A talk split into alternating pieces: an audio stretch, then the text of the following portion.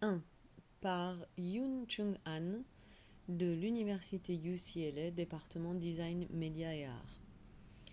1 est une installation d'art interactive qui immerge le visiteur dans un fantasme animé.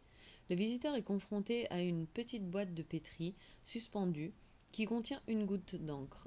Une autre goutte d'encre similaire est projetée tout près. Ce travail mélange les animations 2D et 3D générées par des senseurs connectés à un microcontrôleur. L'interaction avec la goutte d'encre physique induit des réponses complexes avec la boîte de pétri virtuelle. Cette encre animée évoque un microcosme où l'interaction du visiteur représente l'évolution. 1 résiste aux besoins de taxonomisation, associé très étroitement avec la pratique de l'illustration et de la visualisation scientifique, et en échange offre une opportunité de considérer la condition entre l'observateur et l'observé.